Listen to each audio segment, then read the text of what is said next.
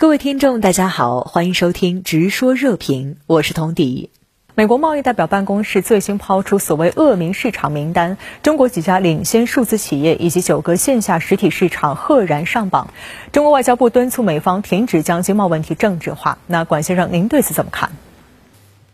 好的，主持人。那么，按照美方的说法呢，推出报告以及发布榜单的这个本意，在于保护知识产权，打击假冒伪劣。打击商标侵权等等。那么就报告以及本榜单本身而言呢，它实际上并不具备执法的效力，它不附带法律后果或者是惩罚。那么主要呢是点名和谴责。那我们看美方发布的最新的榜单，既有微信、速卖通这样的初次上榜者，也包括淘宝、拼多多等多次上榜者。此外呢，还列入了福建莆田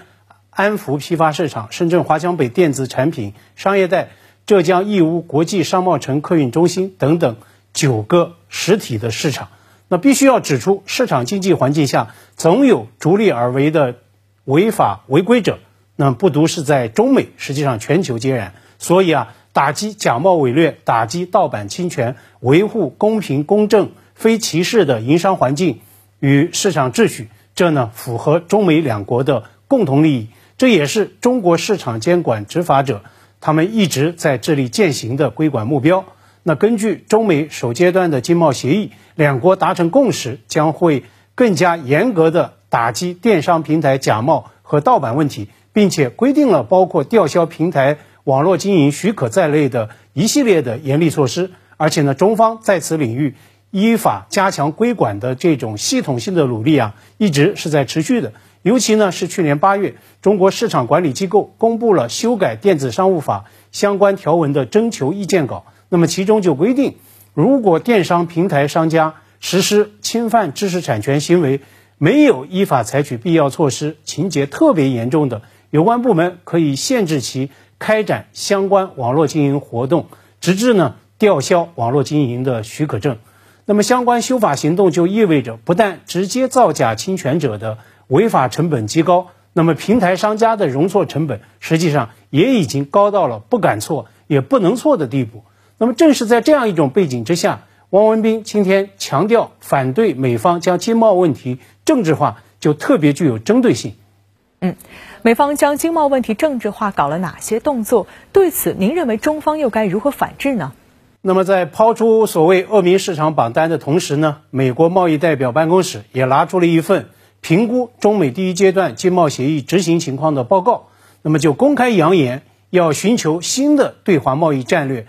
更新国内的贸易工具，以应对所谓中国政府主导的非市场化的政策和做法云云。那么对美方强扣中方的所谓非市场导向的大贸，昨天啊，商务部发言人高峰做出了有力的驳斥，强调呢，全球存在不同的市场经济模式。美方以寻求新战略为名，行的是单边主义、保护主义、霸凌主义之实。那在我看来呢，以市场规管为名义，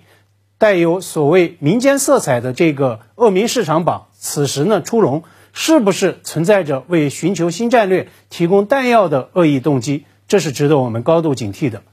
美国彭博社今天已经在舆论放风了，说拜登政府正在谋划所谓产业补贴议程。要对华发起新一轮的“三零幺”调查。那么昨天啊，高峰他在应询时呢，就特别指出，中美经贸团队保持着正常的沟通，但是呢，美国贸易代表办公室拿所谓对华新贸易战略来造势，这是很值得我们关注的一个警示信号。如果联系到中美第一阶段经贸协议理论上已经在去年底到期的背景，联系到美方官员有关即将推出的这个印太经贸框架。无意呢对华搞接触的这样的一种强硬喊话，那么我们更进而言之，如果在微观层面来看，美方跨部门、跨党派在所谓形形色色榜单上的对华政治操弄，可谓是无所不用其极。比如呢，美国商务部月初推出的所谓未经验证清单，包括此前更加臭名昭著的实体清单，乃至五角大楼炮制的所谓涉军清单等等，